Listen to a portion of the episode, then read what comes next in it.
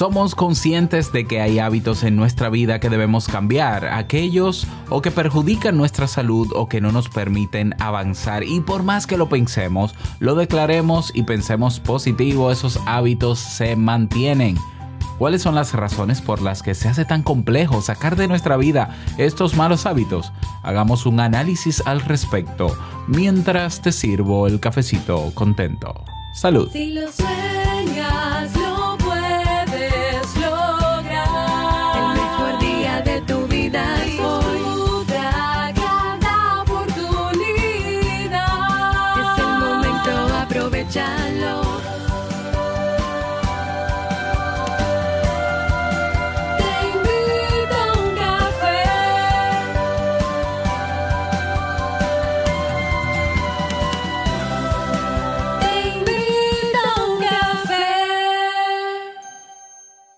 Y ahora contigo, Robert Sasuki, consultor en desarrollo humano y emprendimiento.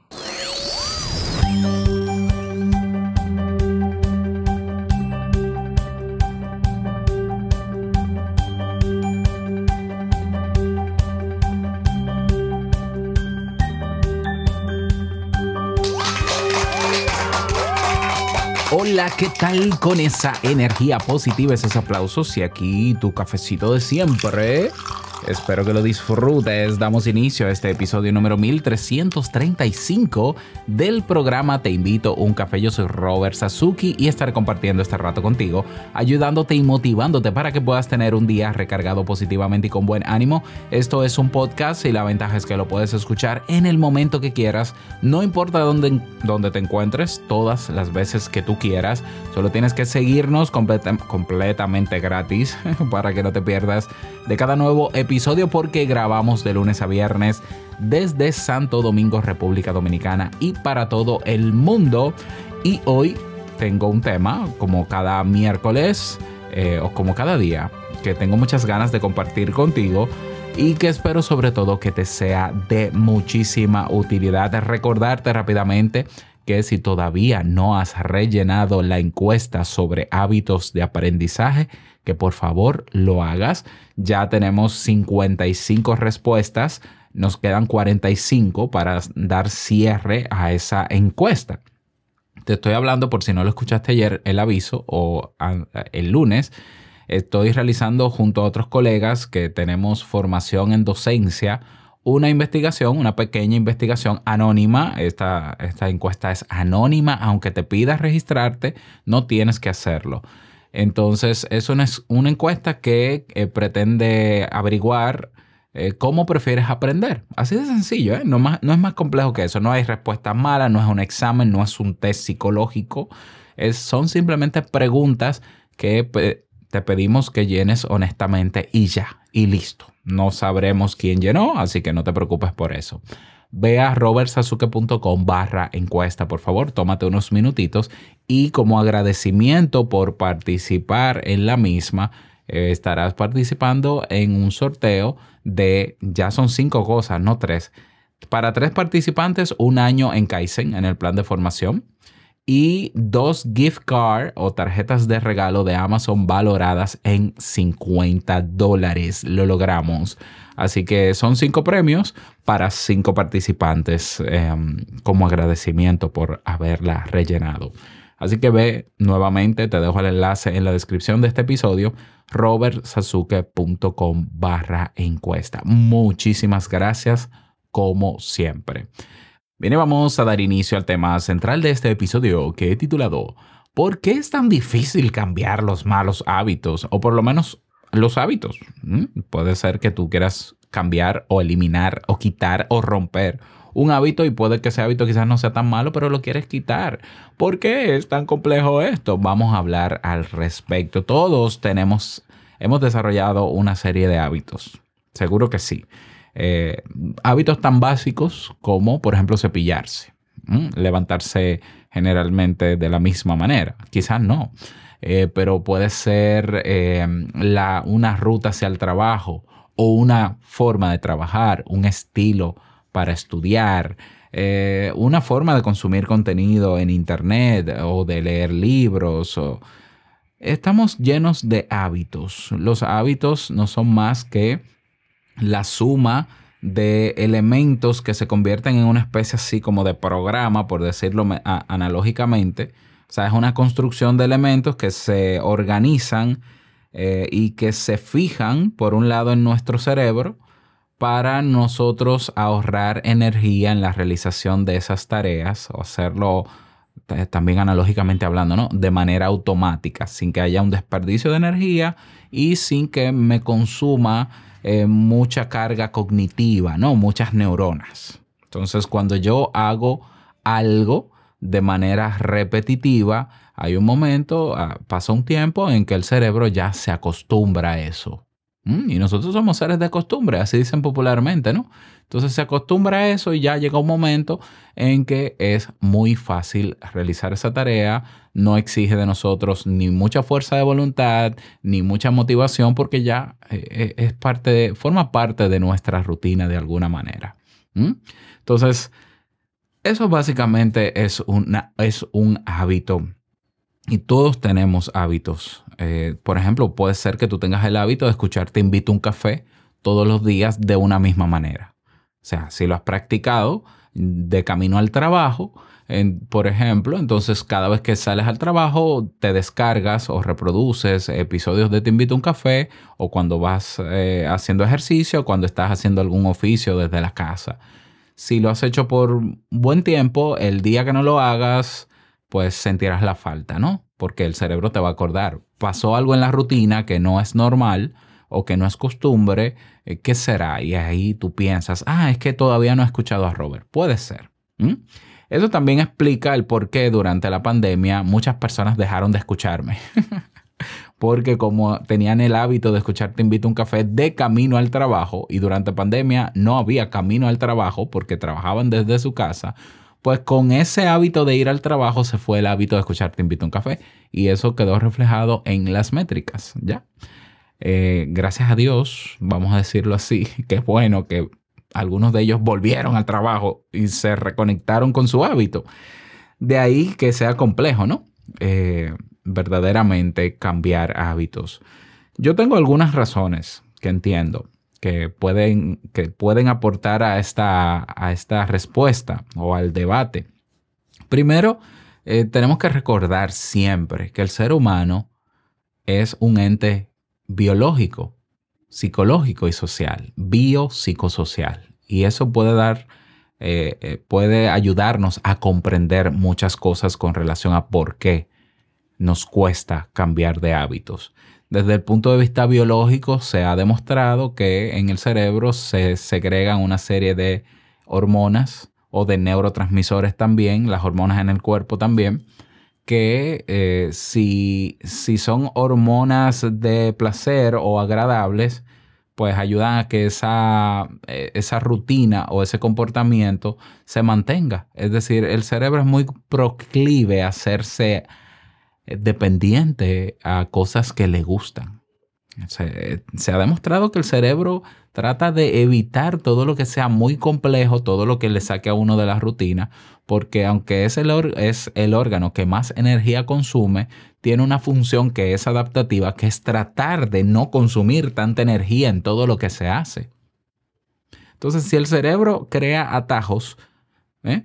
para ahorrar energía, pues es lógico. Y, y al, ahorrar energía y crear esos atajos, puede lograr lo que se quiere lograr, pues imagínate lo complejo que va a ser eh, sacar eso. ¿Por qué? Porque estás sacando primero eh, de la zona de confort a tu cerebro. Y para un cerebro para el cerebro sustituir un hábito, tiene que volver de cero otra vez a eh, crear atajos. Entonces, claro, el, como mecanismo, el mismo cerebro, como- yo estoy hablando del cerebro como si fuera un agente, ¿no? Pero es metafóricamente hablando. El cerebro buscará mejor la manera de reintegrarte a ese hábito que tú quieres cambiar antes de, que, de llegar al otro hábito. ¿Mm? Lo va a preferir. Entonces, eh, volverás con más facilidad a ese hábito. Ahora bien, eso desde el plano biológico. Desde el plano psicológico también hay una serie de hábitos que son, por ejemplo, los hábitos de pensamiento.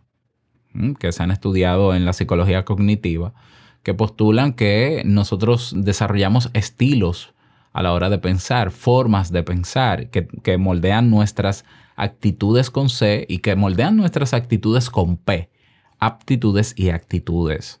Entonces, eh, cuando nosotros estamos convencidos de que la vida es de una manera y nos fijamos esa idea, fijamos esa idea en nuestra mente, es difícil porque hemos desarrollado ese estilo, ese hábito de pensamiento y es complejo también sustituirlo porque muchas personas piensan que cambiar su forma de pensar es sinónimo de cambiar a ellos mismos y gente que cambiar, ¿quién quiere dejar de ser lo que es en esencia?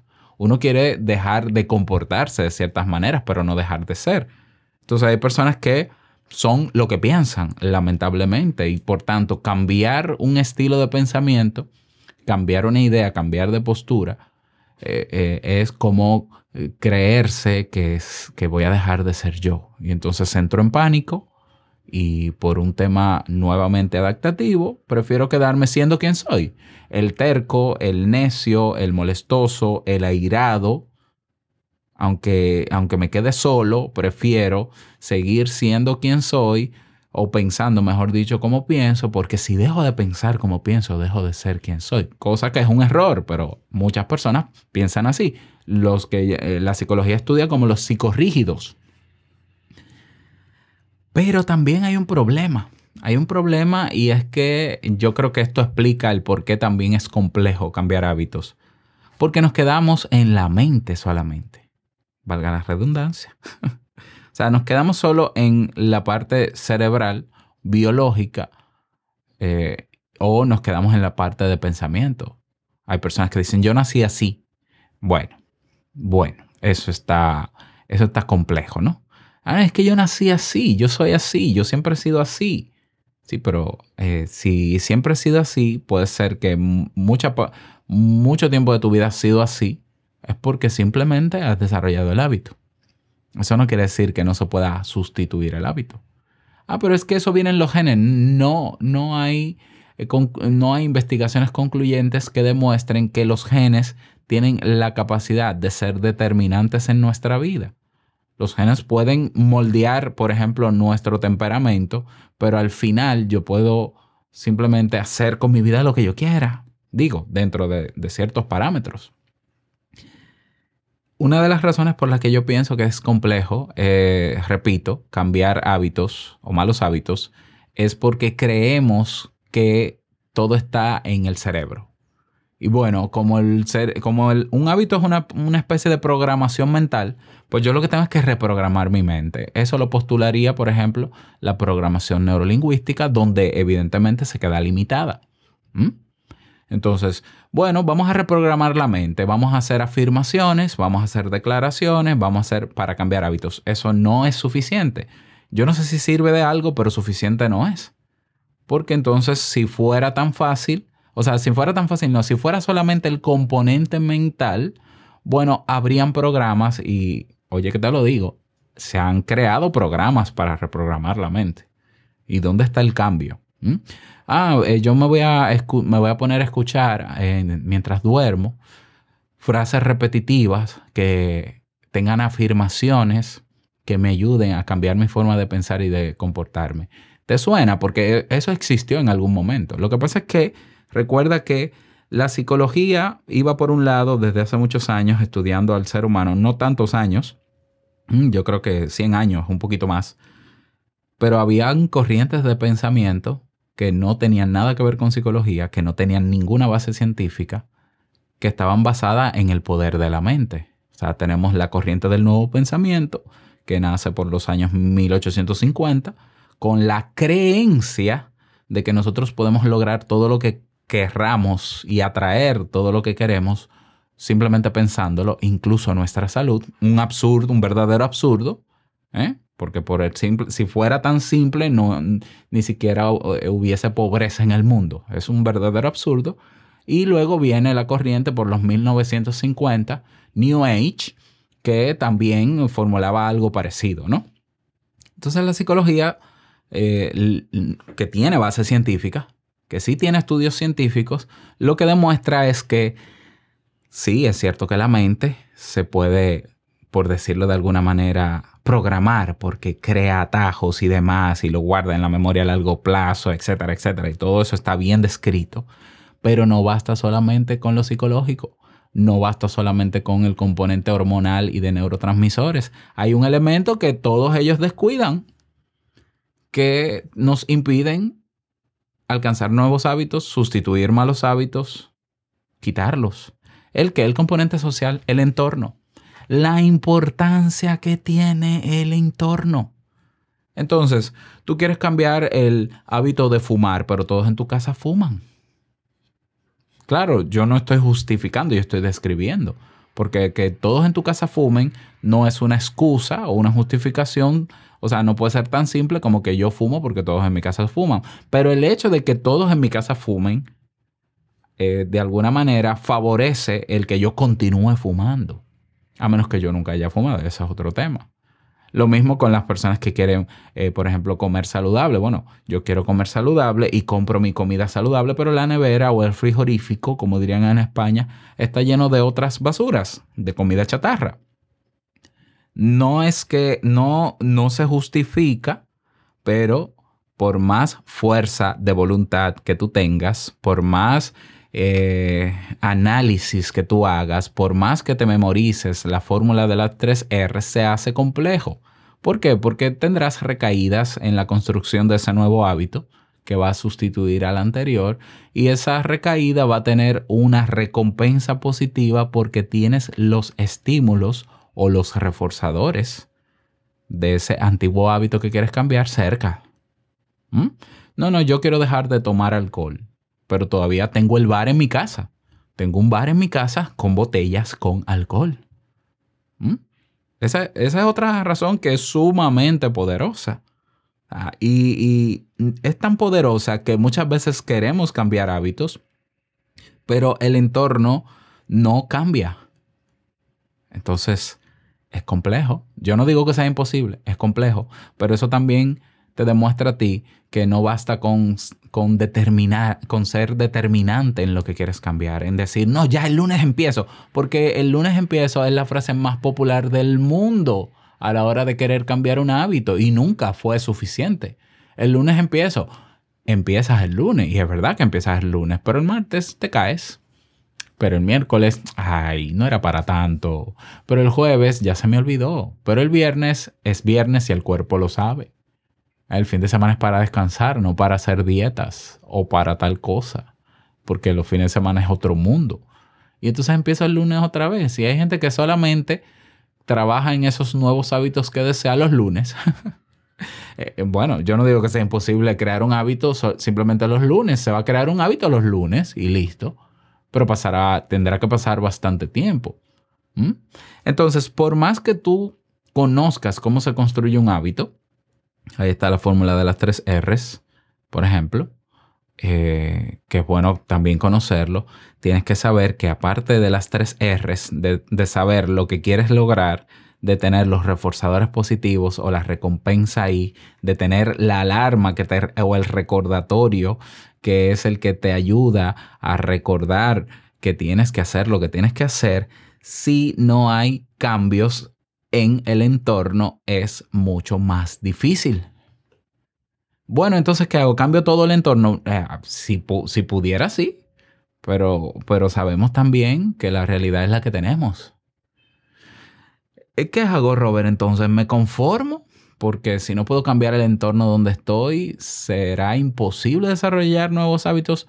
No, pero simplemente entonces cambia dentro del entorno lo que puedas cambiar. ¿Mm? Y entonces comienza a hacer tu, tu, a utilizar la fórmula de las tres R's, por ejemplo, comienza a utilizar las técnicas que has aprendido en el curso de hábitos, desarrollo de hábitos que tenemos en Kaizen, en tu entorno y crea un subsistema dentro de tu, dentro de tu entorno que tú, donde, donde tú tengas control, ten un espacio seguro también. Pero toma en cuenta que no basta con afirmaciones, no basta con pensar positivo, no basta con quedarnos en la mente. ¿Mm? No basta con quedarnos en la mente. De ahí que hay eh, teóricos que postulan o que proponen que para cambiar un hábito te rodees de personas que también estén alineadas con ese mismo propósito, pero tienes todo el sentido del mundo. Primero por, por un tema de, de presión grupal y de compromiso, de rendición de cuentas, tiene un efecto positivo, pero también porque dentro de esos grupos donde hay personas que también quieren cambiar hábitos, digamos que hay un nuevo entorno, un entorno donde todos todos favorecen el cambio, todos favorecen el desarrollo de ese nuevo hábito. ¿Lo ves? Eh, Quise traer este tema porque eh, muchas personas, estoy seguro que quieren cambiar algún hábito en su vida. Hay personas que ya se han habituado incluso a no tener tiempo. Y yo sigo reafirmando que no es que no tienes tiempo, es que no te organizas de una manera en que puedas tener el tiempo. Yo sé que sueno radical y yo sé que la realidad de cada quien es diferente, no me hagas caso porque no quieres generalizar, pero es que a menos que tú tengas un empleo o un trabajo tan demandante que te quite 18, 15 de las 18 horas de vigilia que tenemos, pero si, no, si tú tienes un trabajo de 8 horas o de 10 horas, incluyendo el tráfico, como muchas personas, porque hay personas que sí tienen tiempo para unas cosas y otras para que no. O sea, puede ser que tú te has habituado simplemente a esa rutina. ¿Mm? Ahora bien, para comenzar a cambiar eso hay que traer nuevos hábitos. Otra de las razones que yo pudiera decir por las cuales es tan difícil cambiar los, esos hábitos que queremos es porque no trabajamos en construir los nuevos. Tan simple como eso. Entonces creemos que con decidirlo, ya, ya, mañana, mañana. No, no, ya, hoy, hoy, hoy. Yo lo que tengo que centrarme hoy, pensar, hoy, hoy no lo voy a hacer, hoy no lo voy a hacer. eh, vas a caer otra vez. Ya. Ah, o sea, simple y sencillamente, eh, si quizás nosotros no fuimos conscientes de cómo creamos los hábitos que queremos sustituir hoy. Pero si ya sabes cómo se construyen los hábitos, comienza a trabajar en construir los nuevos. Y para eso se necesita técnica y práctica. Técnica, práctica, técnica, práctica, práctica, práctica, práctica, práctica, práctica, hasta que llegue un momento en que ya ni lo veas como práctica, ya esté fijado en tu cerebro. Queremos sustituir hábitos por otros, pero no trabajamos ni utilizamos la técnica, las técnicas para construir los otros. Y otra razón que puedo mencionar, quizás la última por hoy, es la expectativa que manejamos cuando queremos cambiar esos hábitos. Queremos cambiar hábitos ya, de una vez. Imagínate lo complejo que fue para nuestro cerebro instaurar ese hábito desagradable que tú quieres cambiar, como para que tú de un día para otro quieras cambiarlo. O sea, no, no pasa así. Entonces vuelvo. Si tú cono- conoces la base de cómo funcionan los hábitos, de cómo se construyen, con- construyen, habrán hábitos que tú conscientemente no viste cuando no, no, no fuiste consciente durante el proceso de su creación. Bueno, pero da por hecho que muchas de las de los constructos y teorías que explican cómo se forma un hábito se dieron en la creación de ese hábito.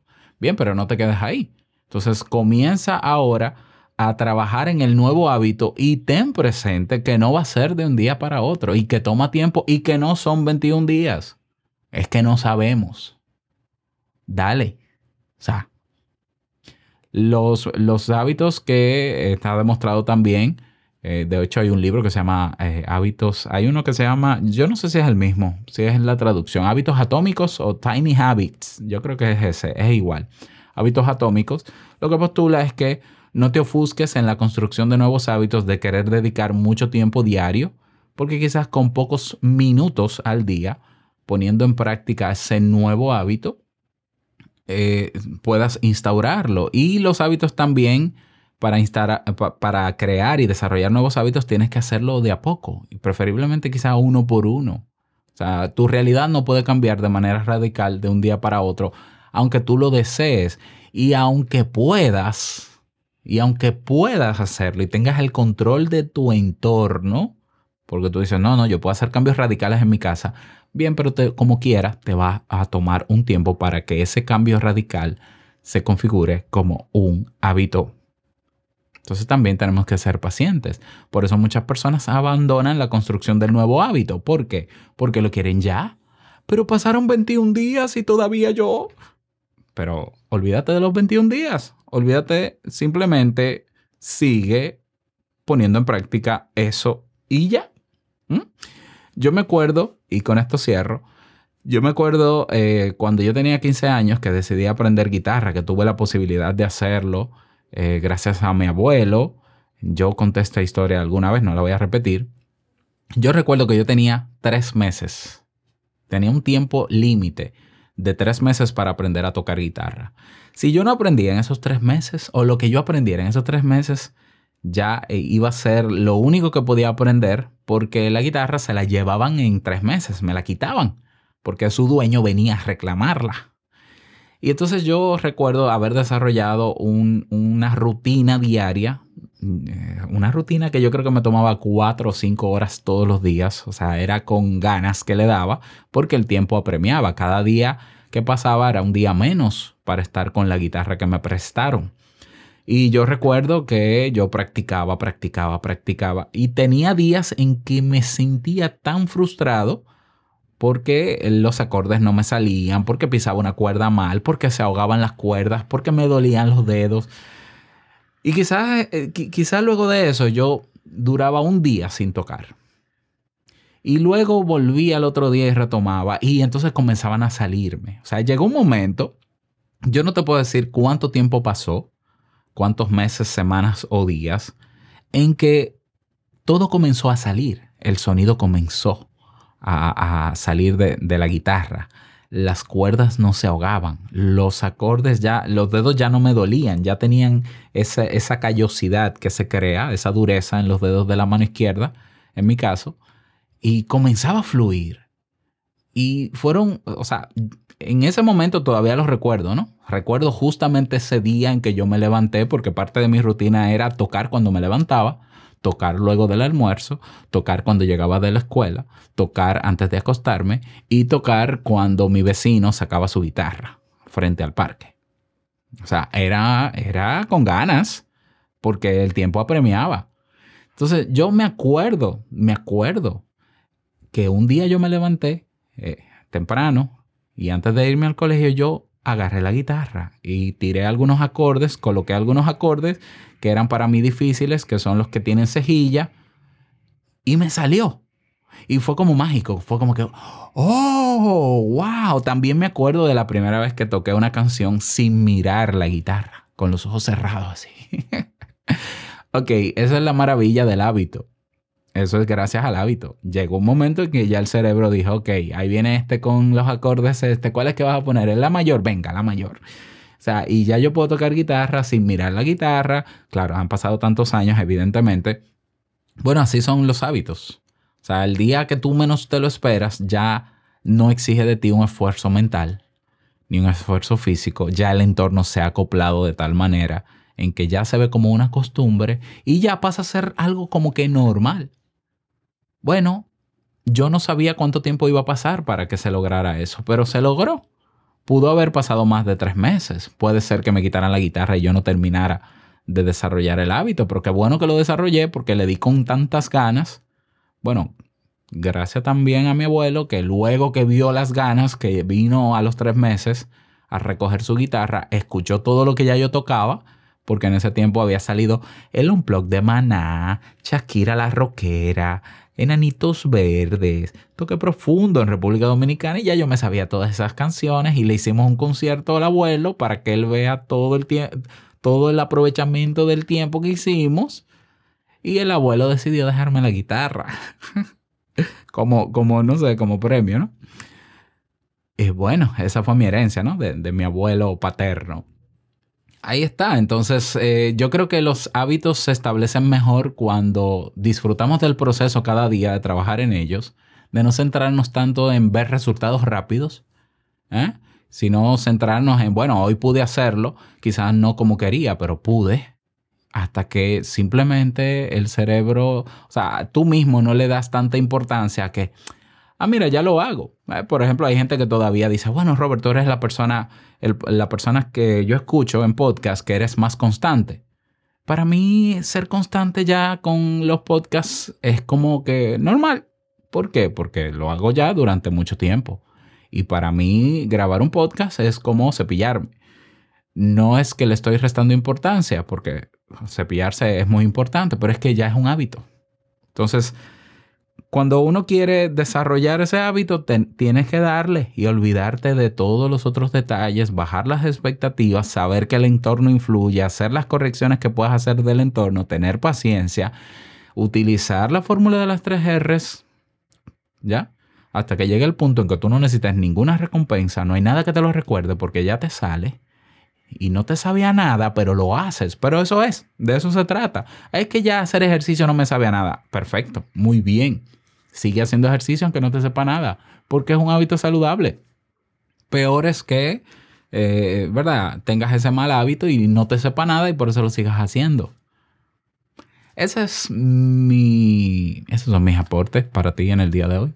¿Qué te parecieron? Me encantaría conocer tu opinión al respecto, así que escríbeme, que yo siempre estoy ahí leyendo en iBox, en YouTube, también en Telegram. Si no te has unido a Telegram, 70 millones de usuarios, por cierto, se unieron a Telegram desde el lunes hasta ayer. 70 millones de usuarios. ¿Qué haces tú que no estás en Telegram? Y te lo digo así porque es que Telegram es, es poderoso. Entonces, si ya te uniste a Telegram, te faltó unirte al canal público de Robert Sasuki. Ve a robertsasuke.com. O sea, en Telegram, en el buscador de Telegram, escribes robertsasuke.com y ahí te va a salir el canal y te unes y así también podemos debatir. Y si te quieres unir a nuestra comunidad más cercana, más privada, donde está ahí Diego, donde está Ángel, donde está Ana, que tengo mucho que no, no sé de ella, donde está Sheila, donde está Katy, pues ve a lacomunidad.tk en tu navegador y serás redirigido a nuestra plataforma que es Discord. Nada más, desearte un feliz día, que lo pases súper bien y no quiero finalizar mm, este episodio sin antes recordarte que el mejor día de tu vida es hoy y el mejor momento para comenzar a trabajar en esos nuevos hábitos es ahora. Nos escuchamos mañana en un nuevo episodio. Chao.